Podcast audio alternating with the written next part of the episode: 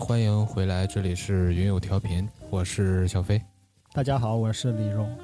大家好，我是邹涛。呃，OK，这然后到本期的第二段节目，然后继续跟呃我们来自四四川的这个环那个 NGO 工作者邹涛一起呃聊一聊他他的呃工作中工作那个工作的经历吧。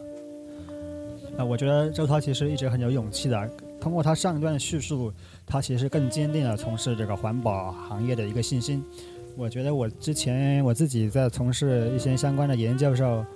最开始其实我也是属于那种信心满满、就是理想远大，但到最后可能逐渐逐渐的，其实被 不干了是吧？被现实所折服。我觉得做了一些折中的折中的选择，但好像。邹涛他确实更坚定了自己的想法。可能这个需要一个怎么说很大的勇气吧，去完全从事这方面的工作。我觉得是因为，呃，可能从事这这方面工作会舍弃掉很多东西吧。这可能是一个老生常谈的一个问话题，是吧？其实对我来讲，我觉得可能还是兴趣在前面吧。就是说，主要还是因为这个事情本身是特别想去做，然后。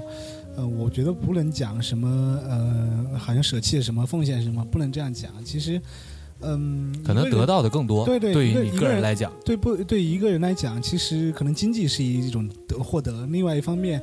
对于像这样的一些经历，对我来说也是非常非常非常愿意来去做的一些东西。我觉得这其实也是。但是，其实对这种主流想法来讲的话，就是说，可能大家更更加会关注于自己的个人生活水平啊，在社会上的地位啊之类的这些，就是理想化的这种生活，可能对于普通人来讲会，呃，就是更舒适一点。他。呃，那周涛就是你在相当于是做了第一年的志愿者以后，然后你相当于是就是正式会加入了那个山水自然保护中心，是吗？呃，其实还没有，因为当年因为一些客观原因，然后又再做了一年的志愿者。然后，当然那个其实这这种那时候你的心态已经跟第一年的尝试性的已经不一样了，是吧？会有一些不一样，会更同时的话更加主动一些。对，同时就像这样的一些志愿者，其实也不是说因为是长期的在村子里面，其实会有一定的补助的。当然这个补助非常低，然后但是其实呃就是不至于饿死，但只能是保保持这样的一个状态。呃，所以说当时还是在继续在做，同时第二年的话，其实一个心态有了一些变化，然后会去更扎下去做一些工作，同时其实工作领域也有一些变化。嗯您能不能给我们这里稍微介绍一下这个你目前所所在的这个算是组织吧？就是山水，给我们简单的说，这属于做广告啊，软广还是啊？这是 硬广，硬广，硬广，硬广，够硬。呃呃，我们这个机构叫做山水自然保护中心，它其实是由北大的一个生呃保护生物学的一个教授成立的，然后吕植是吧？对，吕植老师。呃，其实最初他他他和这样的自然结缘，其实是因为他在八十年代当时做研究生的时候，其实是在研究大熊猫，跟着潘文石是吧？嗯，对，跟着潘文石老师一起来研究大熊猫。你那个说话得带老师，对人 尊敬一点。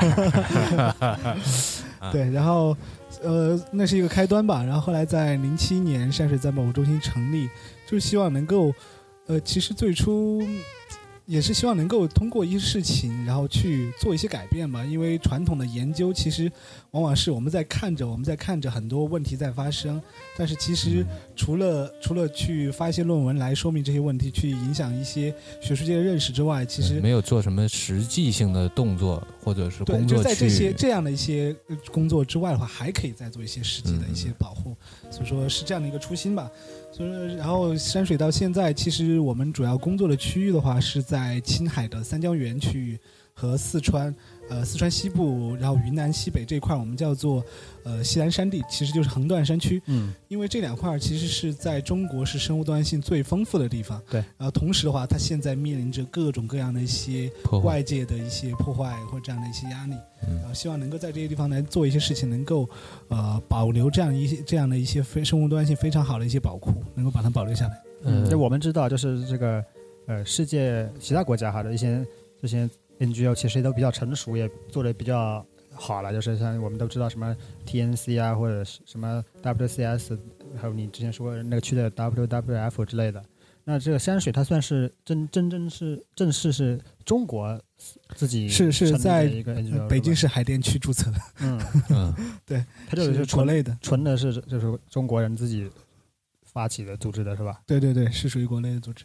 嗯，后来第二年就是在第二年在做志愿者的时候，还是在那个村子嘛，就还是呃，其实后呃第二年的话会有一些变化，就是之前的工那个村子里面的工作，经过了一年，其实告一个段落，其实也发现有些问题可能也是特别复杂，也就是说不能是不能凭自己的力量对对对，没有办法一就说那样就一下啊就把它解决。然后第二年的话，其实当时也是正好是因为山水在那个地方周围的工也在做一些工作，包括第二年在做的也是就围绕贡嘎山做的是珍稀植物的保护。其实贡嘎山其实大家应该是有一些了解，它最大特点是在于它其实嗯，它当然它海拔不是特别高，不是也没有到八千米，但是它海拔是在七千五百五十六米，而且它的一个最大特点是，呃，海拔落差特别大。在它的东坡，就是和主峰隔相隔二十里外、二十公里外的是大渡河，这边海拔只有一千二百米嗯，就从一千二百米到七千五百多米，这跨了六千多米，所以说经历了特别多的自然带，然后有非常多不同的物种，所以它的那个生物多样性也非常非常非常非常丰富。而同时就在围绕贡嘎山这一圈，其实因为传统上我们说环境保护想的是野生动物的保护会比较多。其实嗯珍稀植物也有很多，也也是非常值得去保护的。在贡嘎山就存在这样很多这样的非常数量非常少的一些珍稀植物，比如之前做的康利木兰，它在整个在全世界的，呃，现在现存数量也是不足一百棵，啊、不足一千棵。呃，它是木兰科的，也是和咱们经常能够见到的白玉兰，嗯，呃，那个紫玉兰其实近似，就亲戚嘛，都算是。它算是一但个一个亚种嘛？还是说它就呃，不是亚种，是是不同的种。这是单独的种？对对对，康利木兰的话是非常非常高大的一种乔木，同时它的花朵也特别大。然后以前呃，就因为在站在树下的话，离花特别远，所以说只能知道，哎，这花特别大，特别漂亮，它是粉红色或者是白色的。但是直到有一次，我是亲自在它的树下是捡到它花瓣，我才知道这个花有多大。就是它每一片花瓣的那个长度是在二十厘米，二十厘米。二十厘米，所以说是非常大、非常漂亮的一个。而且在贡嘎山山区这一块儿，因为只要在春天三月份的时候，呃，因为是经常能够看到背后的就是连绵的雪山的，但在前面还有非常漂亮的这样的康利木兰，是非常好看的。呃，当然因为各种原因吧，然后这种这种珍稀植物在当地只剩下了。就是不到一千株，所以当时我们也是采取各种各样的一些方式，包括就是说，呃，比如说请明星过来为他做代言，然后邀请到请的谁？啊、刘若英，对，然后做做代言，然后说能够，呃，一个是方面是说请到明星之后的话，首先来说社会的舆论会跟进，会普通更关注，对，对普通公众能够关注到这个事情，同时的话，这个事情对于当地的政府也是一个撬动，就认识到，哎，其实外面明星他也会对这样的一些，呃，这些植物有有有所关注，那么其实。呃，这对于相关的一些保护的工作的话，会更更比较更容易开展。对对对，嗯更多的会来支持。所以说也是呃这也尝试过这种。同时的话，因为这个保这种康木兰，其实当地人也特别喜欢种，因为它花特别好看，嗯所以说也是在发动当地的村民来，就说采集康利木兰种子，人工去育种。啊，同时，呃，把人工育种的这些康利木兰的树苗再重新种到再再放回以前去，以前有曾经有康利木兰的这样的一些区域中去，就恢复它的野生的种群。就是当时，那你整个做的这个项目，它最初设的一个目标是什么？呃，其实就是希望能够通过我们最直接的这样努力，首先的话是需要，因为这样的这些植物它的数量特别低，首先需最需要的是它的数量要增加，尤其是在野外的数量，因为就说呃呃这样的一个这样的一种这些植物，它其实在在它本身生活的那样一个环境中继续存在，而且越来越多的话，这是它的未来就说兴旺发达的一个基础？对对对，这这这才是真正的一个表现。但同时的话，就说如果是有更多的人愿意，呃，比如像当地村民愿意来育这样的一些树苗，来来种这样的一些树苗，那么可以是可以保证这样一个事情的，呃，这样的一个目标的达成的。同时，另外一方面也是希望能够通过这样的一些事情，能够提升社会公众对于保护珍稀植物的一个认识。因为其实植物和人之间隔得很远，而我们往往也会觉得它也好像是说觉得植物没有情感是吧？对对对，会觉得会更关注就是野生和人的关系会更远。但事实上，从千百年来，从我们的祖先开始，也一直在利用很多的珍稀的植物啊，也是就说其实它也有很多植物也是有非常好的一些观赏价值啊。所以说，其实是有这样的一些东西在里面。但是我们是希望能够通过这些是能能够提升社会公众对于珍稀植物的这样的一个关注。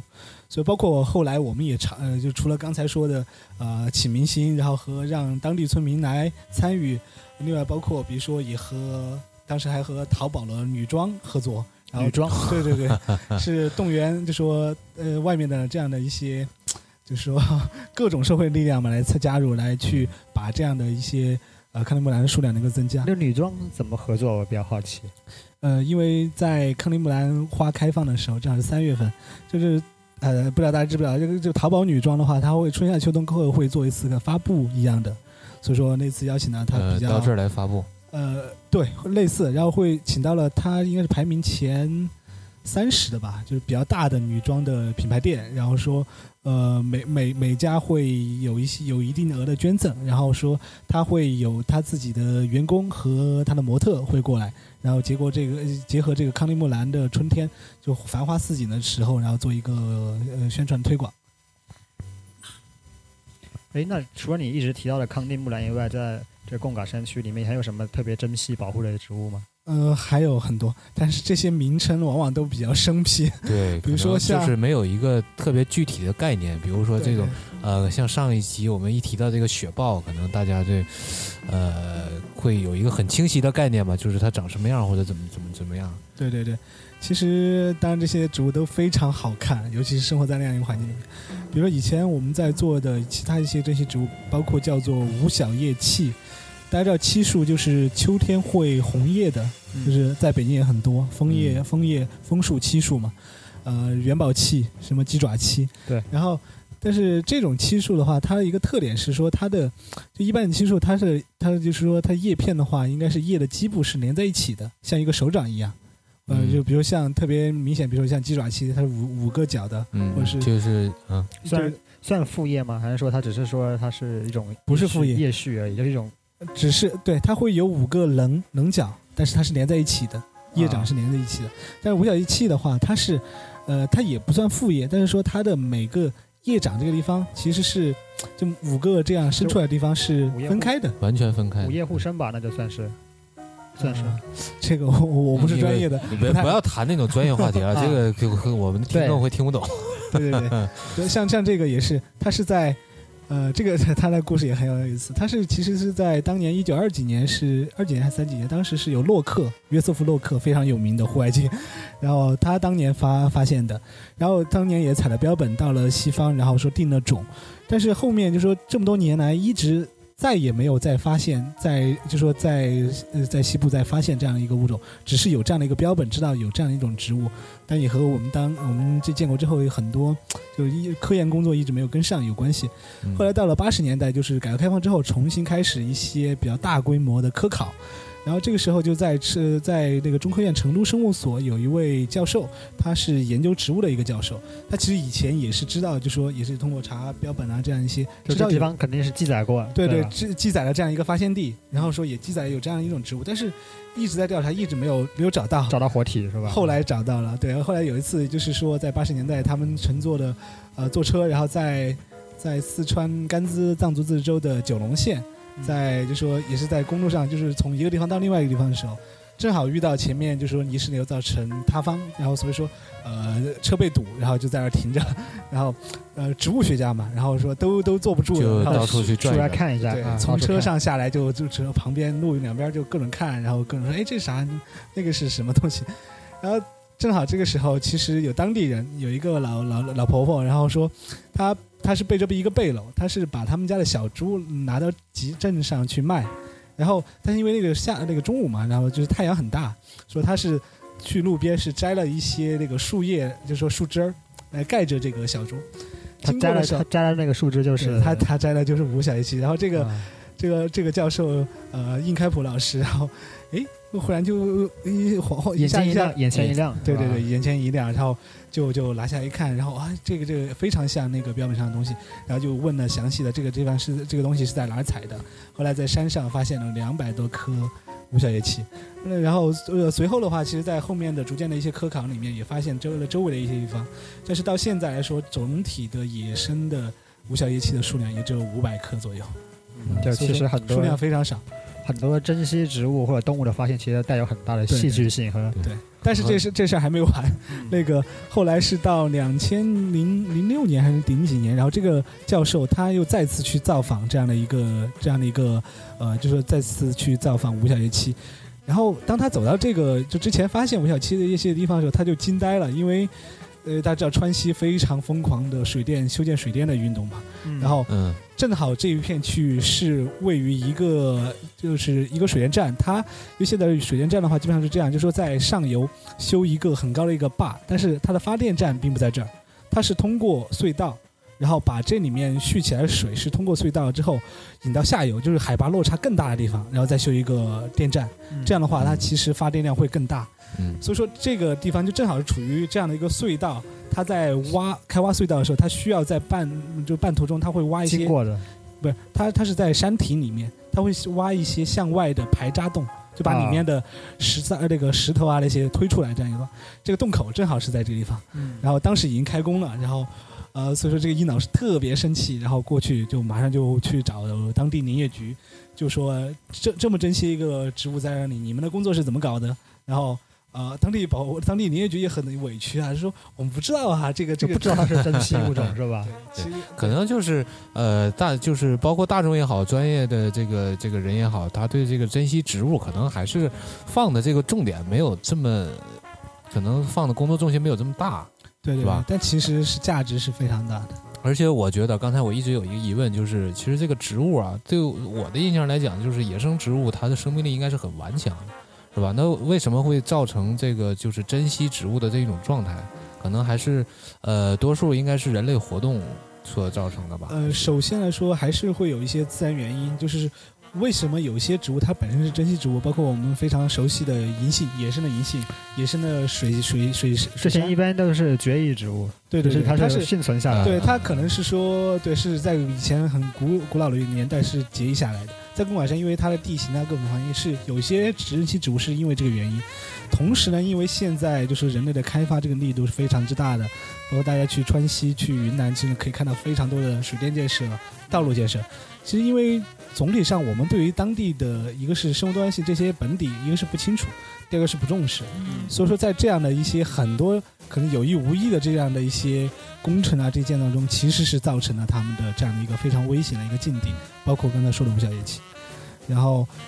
缺乏这样的一些东西，当地当地本地人因为常年在利用这些植物，他也并不知道这个这样的一个植物是一个非常珍惜的植物，所以说可能还会把这样一些非常珍惜的植物直接砍来烧烧柴对或者什么，所以说各种各样的原因造成了这样的一个结果。所以当时你去做这个保护珍稀植物这个项目，总共是做了多长时间？呃，一年的时间，那一年下来，就是你们自自己评估之后，它您这个效果呀，或者它怎么样？呃，其实也是说基本上是达到我们之前的效果了，就是说，真的那个像康利木兰，它的野外的数量其实是扩大了一倍。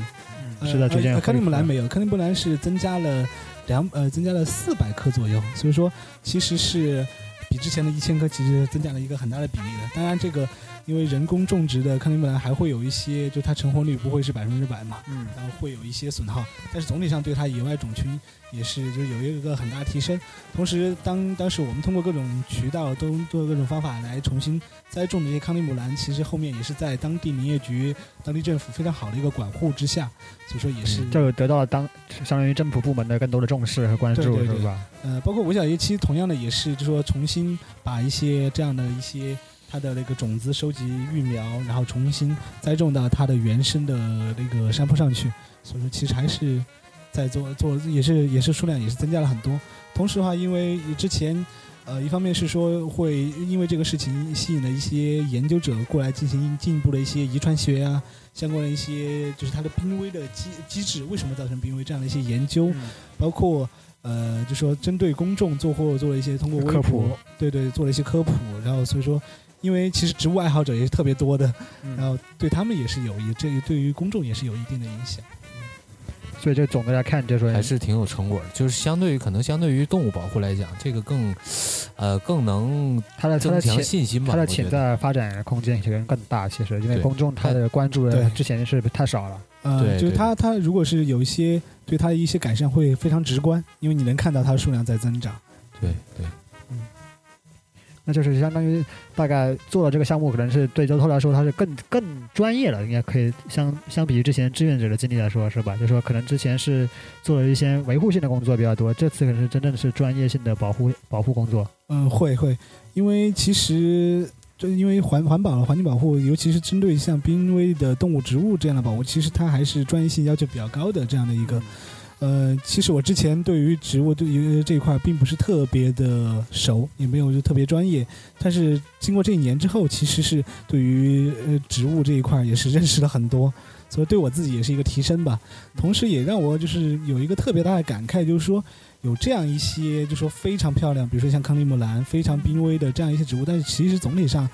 就是公众对于它的认识是非常低的。那么如果是能够通过一些途径，能够让更多人来关注这样的一些 珍稀植物、珍稀动物的话，会是一个很有意思的一个事情。所以这个是不是就是说，对你在这个 NGO 和环保类工作里面后来的发展方向是就产生了一定的影响，是吧？呃，是的，是的，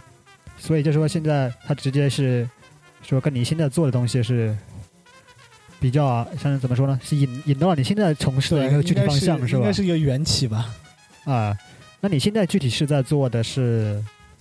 呃，我现在，嗯，我现在是我在的团队叫做山水的自然学堂团队。为什么叫自然学堂？就是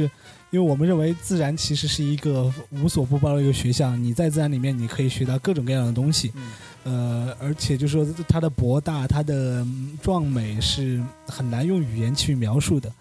那么，怎么样能够传递这样的一些自然之美，这样的一些，我们就说像山水作为一个环保组织，我们在这样的一些地方在做的一些这样的一些保护的工作，呃，所以说我们当时成立了这样一个团队，就是希望能够通过，比如通过讲座、通过旅行、通过类似的方式，能够达成这样一个链接，就能够让更多的人去到这样的一些，呃，比如说像自然保护区，像这样的一些生物多样性特别丰富的地方，去认识这样一些美丽，但是说可能关注特别少的一些东西，呃，或者是去和我们在地的在当地在做。呃，这样的一些工作的人，比如说像当年的我，作为志愿者的我在村里面的人，能够去和这些人一起，和当地在做像像紫梅村那些在做保护的村民一起，跟他们一起去交流，参与这样的，一个是交流，第二个说能够能够啊。跟他们一起来做这样一些工作，嗯嗯，那样的话，这样的一个体验的话，其实能够给大家的那样的对于环保、对于自然的理解，应该是更深的。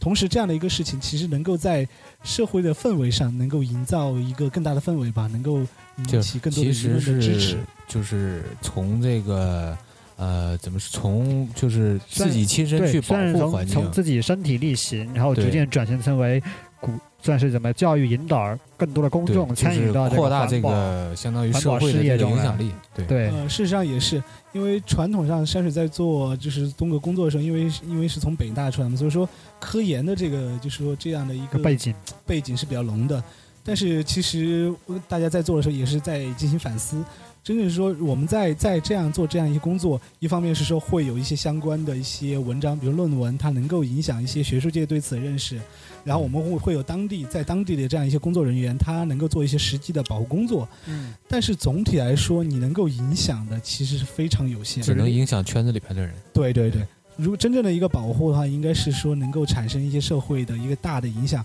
更多人能够参与进来的这样一个。所以说，是如果是能够有这样的一些渠道、这样一些方法的话，能够让更多人参与进来。所以它其实类似于更多需要的是一样类似于科普或者教育的活动，对吧？对对，我觉得这个其实是就是环境保护来讲，就是或者各种公益事业来讲，它是不可缺失的一环。就是如何扩大自己的影响力，并不是就是说自己闷着头一一门心思去做某些事情。这样的话，呃，自己做力量总是有限的。如何去影响更多的人？对，就让公众了解到这个事业的价值所在。对我觉得可能也是，就是近些年应该是工作重心一个转移吧，就是可能之前可能会更关注这个，呃就是自己去啊、做一些事情啊，但可能也发现这个效果，对对对 自己做，的话影响自己的力量始终是有限的。同时的话，因为呃，其实这从那个就第二第二年之后的话，其实我也是就确实做了一个转变，就是从真正是保护的所谓第一线吧，就这种直接来参与一些工作，然后就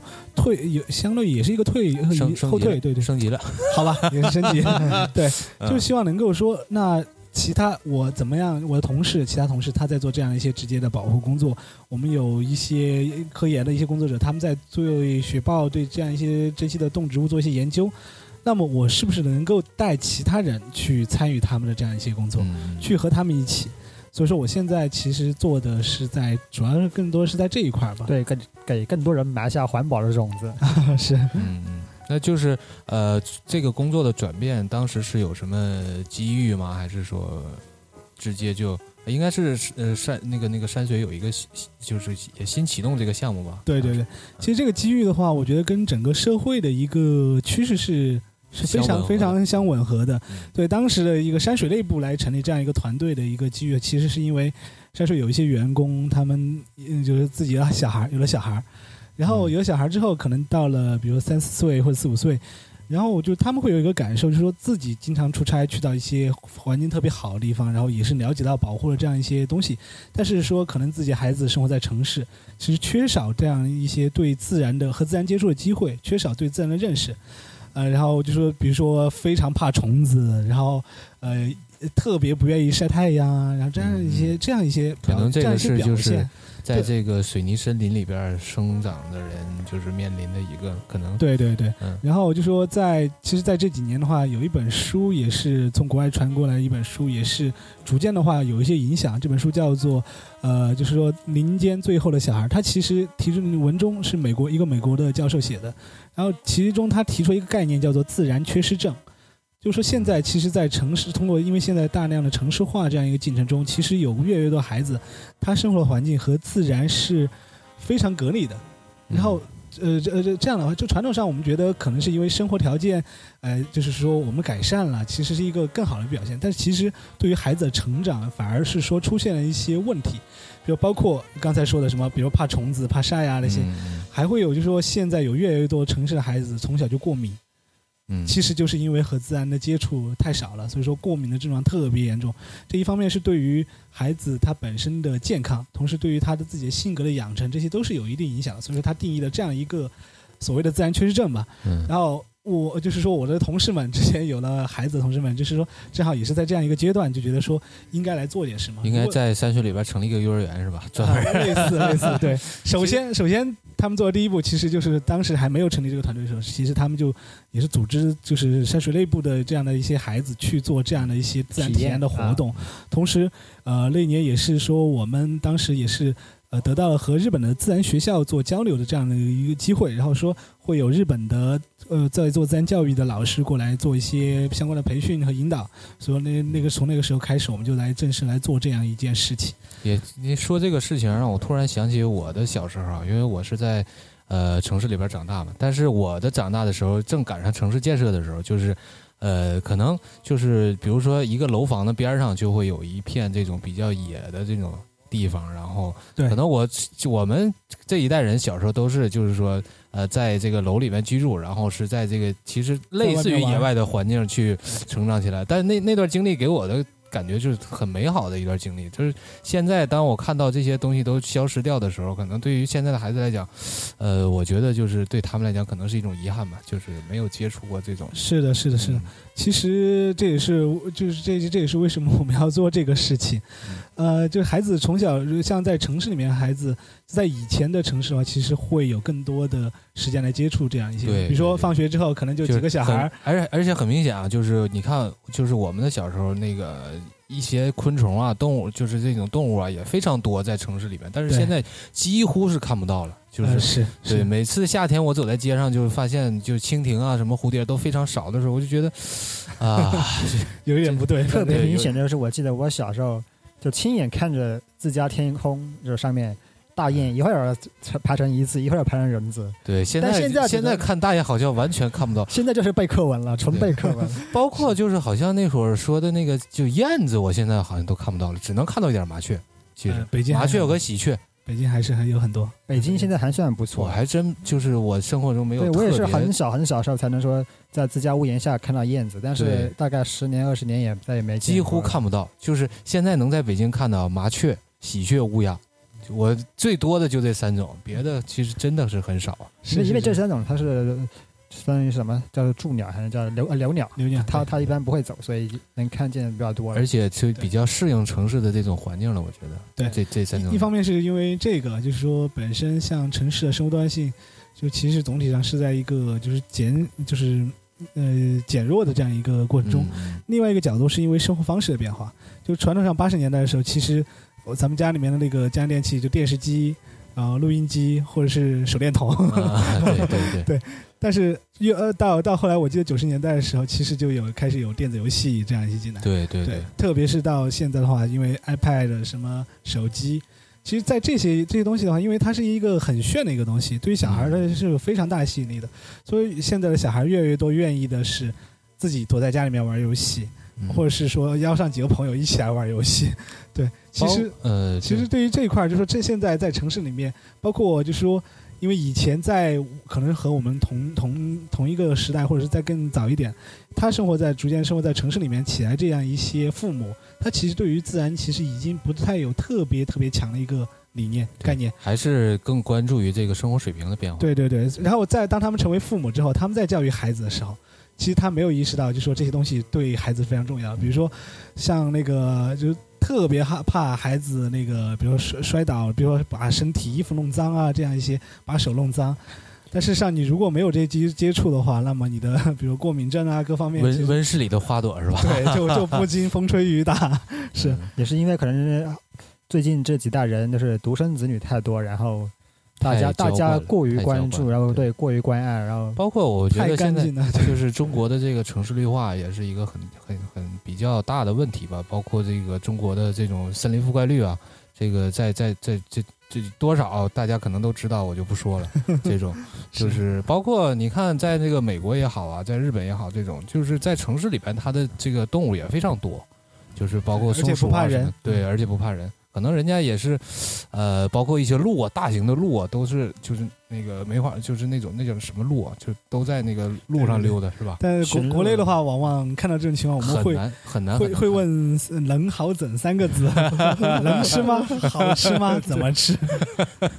对，这这有这这是个比较搞笑的，就是最近网上那个博物博物杂志，以前经常是在网网上回答网友的问题，就是各种物种是什么东西，结果一般呃回回答完第一个问题以后，就是告诉网友这个物种是什么以后，第二个问题接下来就是千万别吃。不是网网友的问题就是能吃吗？怎么吃？就我觉得还是就是跟这个就是太关注于这个生活的水平的提升了，就是这可能也是指一个逐一个必经阶段吧，对应该说是对。但是其实这也不是不矛盾的，就是在某些方面，可能以前一些传统留下来一些习惯还在吧，应该是这样说。嗯，OK，那就是关于周涛的，那就是从这个一个执行者到一个推广者的一个转变吧。就是然后更多的关于推广者，包括他跟日本的这些交流，我们这一段就不谈了，然后放到下一段。嗯，呃在第二段节目的末尾，我们给大家送上的歌是许巍的第三集，它是给央视的一个关于西藏的纪录片的一个主题曲，也比较符合呃邹涛之前所长期算是驻扎的一个地方，就是四川贡嘎山区的一个我觉得神圣圣洁这么一个特征吧。我觉得希望这首歌能能唤起他的一些美好的记忆，也希望能唤起更多听众对这个纯净的自然环境的一个向往。呃，OK，那我们一起来欣赏这个歌。那这期节目，呃，这段节目就到这儿。呃，欢迎大家的收听，再嗯，见，下期再见。拜拜，各位。「